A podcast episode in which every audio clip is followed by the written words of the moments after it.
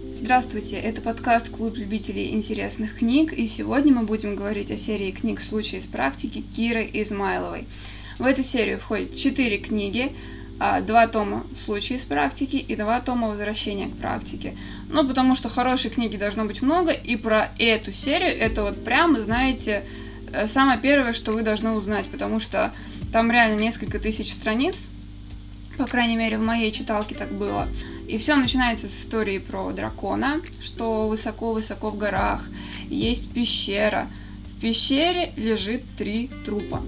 А один труп принадлежит дракону, второй труп принадлежит принцессе, а третий труп принадлежит рыцарю. Уважаемые знатоки, внимание, вопрос. Что случилось и как понять, а, что между ними произошло? И для этого к ним отправляют судебного мага. Это как раз главная героиня Флосия. Она расследует всякие происшествия, где явно задействована магия. Или ее вызывают еще в тех случаях, когда обычные люди уже не могут разобраться. Но она как раз потихоньку восстанавливает цепочку, что произошло. И при этом главная героиня очень нетипичная для жанра, потому что она не молодая, она некрасивая. Потому как она себя ведет, кажется, что ей уже лет 40 а на самом деле гораздо больше. И это нетипично для фэнтези, потому что обычно главные герои, главные героини в фэнтези, они э, молодые, им лет по 17-20, и у них просыпается мега мощная магия, или они ввязываются в какую-то любовно-приключенческую историю, или они учатся в Академии магии. В общем, вы точно понимаете, о чем я говорю. Это такой лейтмотив для всех практически фантастических и фэнтезийных произведений, и в этом как бы нет ничего плохого, потому что это интересно читать. Но э, надо понимать, что вот эта нетипичность, она прям выделяет эту серию, выделяет случаи из практики, потому что он не похож ни на одно фэнтези, которое я прочитала, кроме Ведьмака. Но об этом я чуть позже скажу.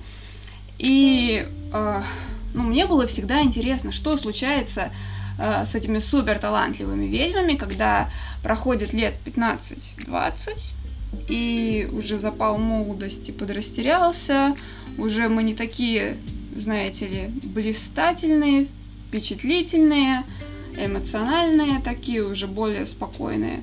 Обычно такие женщины в конце книги удачно выходят замуж за каких-нибудь императоров, аристократов, темных магов или местных миллиардеров. Зачастую все сразу, это часто бывает. И как бы живут с ними до конца своих дней, мы часто видим эпилог, когда там у них уже дети, прошло сто лет, и, в общем, что-то такое, чтобы показать, что у них вполне себе счастливая интересная жизнь. А, и часто они живут очень долго, типа там несколько сотен лет, при этом они всегда остаются молодыми, и это такой типичный конец для фэнтези. А тут уже героиня как бы пожила, она повидала мир, она уже давно закончила свое обучение магии, она уже построила карьеру, успешно причем, и сейчас находится на пике этой карьеры. Очень циничная, безжалостная, уже не сочувствует всем подряд. И если кто-то там погибает, она более так спокойно к этому относится, не пытается всем помочь, не пытается всем нравиться, просто живет, ну, как живет. И сами книги очень похожи на Ведьмака, как я уже сказала, потому что похож и характер главной героини, и сама структура повествования, потому что это такие небольшие истории из магической работы. И это можно сравнить с тем, что если бы Ведьмак на начало повествования был женщиной, во-первых, а во-вторых, он бы зарабатывал кучу бабла за свою работу, получил бы приличный дом, положение в обществе, его бы никто не презирал, никто бы не боялся, хотя, в принципе, Флоссию боятся. Но боятся, знаете, с уважением боятся, а не так, что там какой-то ведьмак пришел, и сейчас он тут все разнесет. И если говорить о жанре, то это получился такой фэнтези-детектив. И, в принципе, в Ведьмаке тоже что-то такое похожее, то есть это отдельные истории, практически не связанные между собой. Героиня приходит с каким-нибудь делом, это или убийство, или похищение, или какая-то мистическая загадка, и она это распутывает. И при этом получает очень приличное вознаграждение, потому что король даже зубами скрипит, когда она начинает вести речь о гонораре, и поэтому к ней абы кто тоже не приходит, то есть к ней обращаются те же самые аристократы, или вот э, сыскное отделение бывает, э, типа местная полиция. И каким бы брутальным ни был Ведьмак, достаточно много внимания уделено его любовным историям. И э, здесь вообще нет. То есть просто взрослая умная баба разгадывает загадки, как если бы Шерлок Холмс раскрывал дела не только с помощью дедукции, но и с помощью магии. Только в делах при этом были бы замешаны драконы, замки, злые волшебники, прекрасные принцессы, водяные кони – это тоже отдельная история. И вот парадокс, в этих книгах не найти вообще ни слова о романтике. По крайней мере, в первой книге ее вообще нет. Ни романтики, ни любовной линии. И это прям супер редкость для фэнтези, для фэнтези про баб, про главная героиня женщины, там, ведьма или какая-то волшебница. Ну, правда же редкость, вот вы вспомните сходу. И практически всегда так или иначе присутствует романтическая нотка, хотя бы флирт или легкий роман. А тут вообще ноль. И не очень понятно, хорошо это или плохо, но лучше прям до прочтения еще понять, что здесь вообще не про романтику, не про любовь, а про разные интересные истории. Как если бы из Ведьмака убрали Енифер, убрали случайных любовниц, и тогда остались бы просто какие-то такие э, специфические истории про магию, про хитрожопых людей, про интриги, про людские пороки – и вот все такое прочее, то есть такой фэнтези-детектив. Но в следующих томах, это я говорила про первый том, в следующих томах романтика чуть-чуть появляется, но это совсем не то, о чем вы думаете, и совсем не то, что себе представляешь, когда думаешь о, о романтических фэнтези, приключенческих фэнтези, а, и главный мужчина всей книги, который является возлюбленным главной героини, попробуйте отгадать, кем он окажется. Может быть, это главный богач страны, или принц, или король, или заколдованный дракон в человеческом обличии, или как в Ведьмаке такой мужской аналог Енифер, роковой темноволосый красавец маг, который будет манипулировать главной героиней, мотать ей нервы и втягивать в приключения. Я ставила на дракона – когда я почитала первый том «Случай из практики», там как раз была история, о которой я уже говорила в начале, про дракона и прекрасную девушку, про принцессу, которая полюбила его больше жизни, и драконы могли превращаться в людей. Это еще одна отсылка к Ведьмаку. В людском обличии они были невероятно прекрасными. Ну, просто первое место топ-модель по-американски, топ-дракон по-американски. Хотя вот вспомните Ведьмака и Золотого Дракона, когда за ним таскались две бабы, и когда у них спрашивали, почему, они отвечали, что потому что он самый красивый. Хотя он как бы в людском обличии не был красавчиком. Но вот у драконов есть какие-то обольщающие чары, которые воздействуют на женщин. И здесь это тоже присутствует. То есть молодой человек кажется девушкам удивительно красивым, потом оказывается, что он еще дракон, у него куча сокровищ, магические секреты, к которым как бы людей-то и не подпускают близко. И тут уже трудно устоять. Кроме того, возлюбленные дракона сохраняют красоту до конца своих дней. Это такой приятный бонус. И после первой истории я подумала, что главная героиня непременно свяжется с драконом. И, разумеется, я оказалась не права. Ох, позвольте представить вам главного мужика всей серии книг Лауриня. Бестолковый, неуклюжий, стеснительный, всего боится. В первой части просто тряпка и мямля. Он лейтенант Королевской гвардии. Он все время заикается, не может связать двух слов, получает копейки, талантами не блещет ни на работе, ни еще как-то.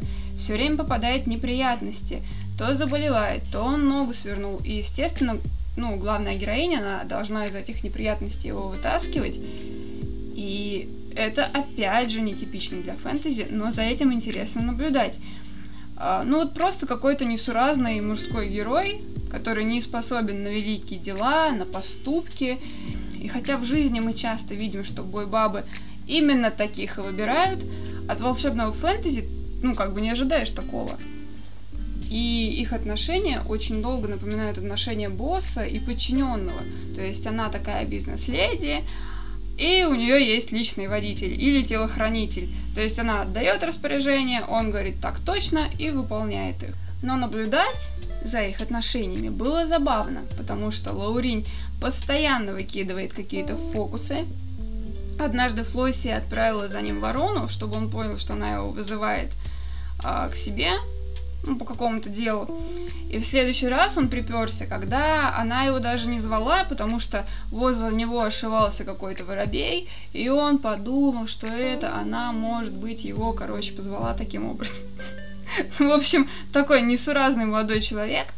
Но, конечно, с течением времени, с течением того, что происходит в этих четырех томах, естественно, он меняется. И это интересно, потому что показывается именно с течением времени, как вот, как на него воздействуют всякие поступки, всякие события, которые с ними происходят. И он даже дослужился до капитана. Сам. То есть, в принципе, ну, правда, 10 лет прошло, но...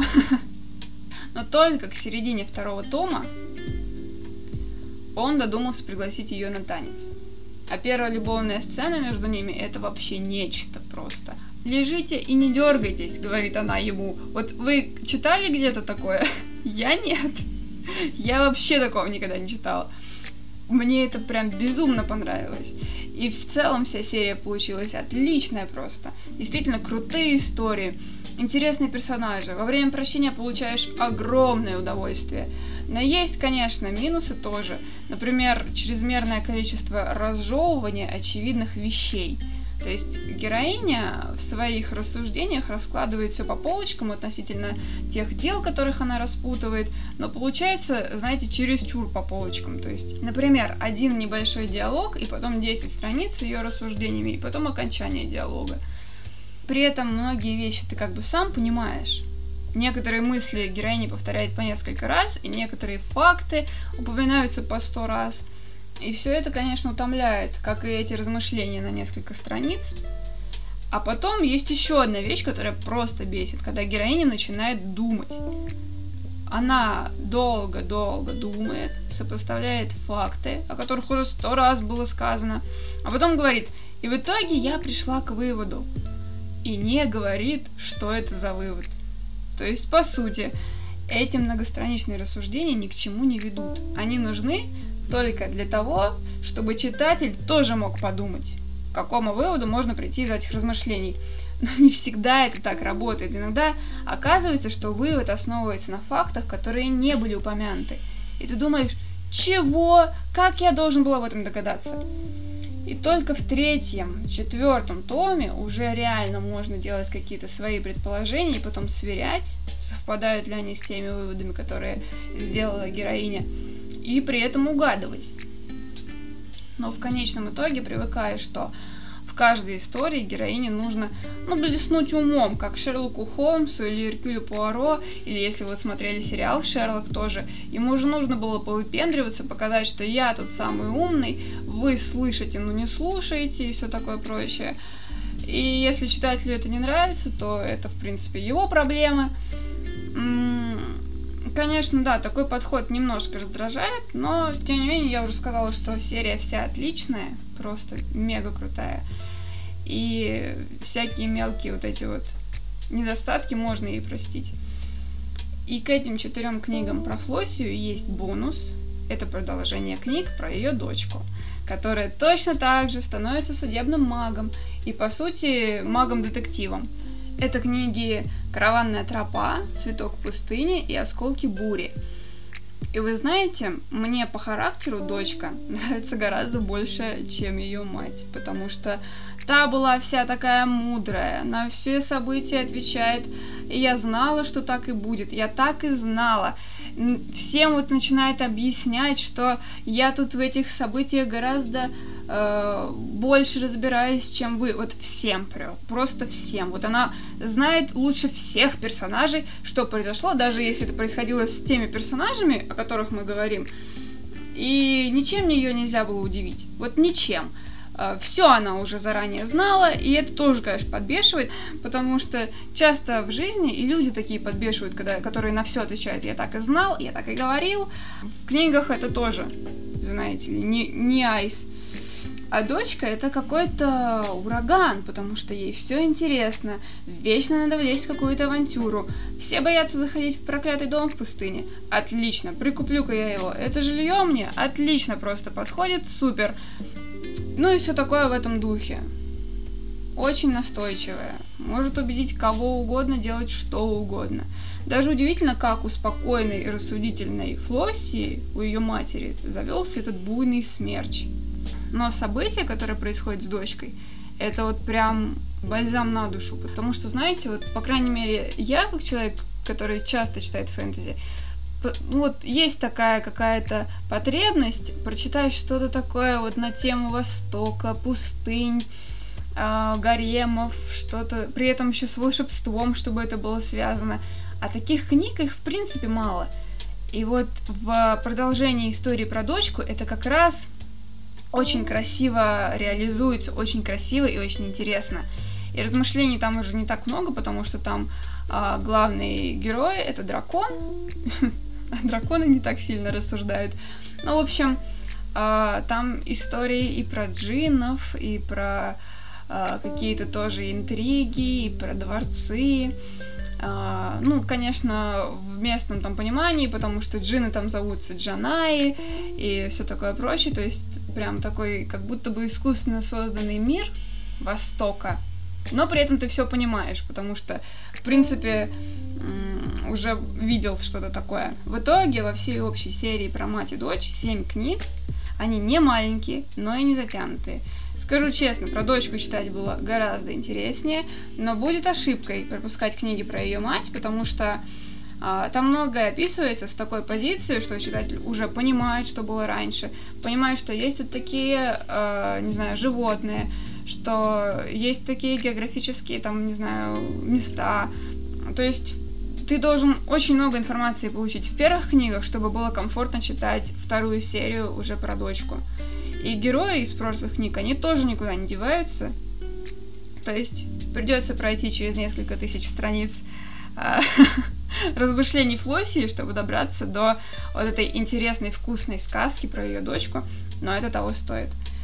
Я рекомендую читать эти книги всем, кто кайфует от Ведьмака, от книг, от игр, от нового сериала, неважно. Если вам нравится атмосфера и все то, что происходило в Ведьмаке, эти книги вам тоже зайдут.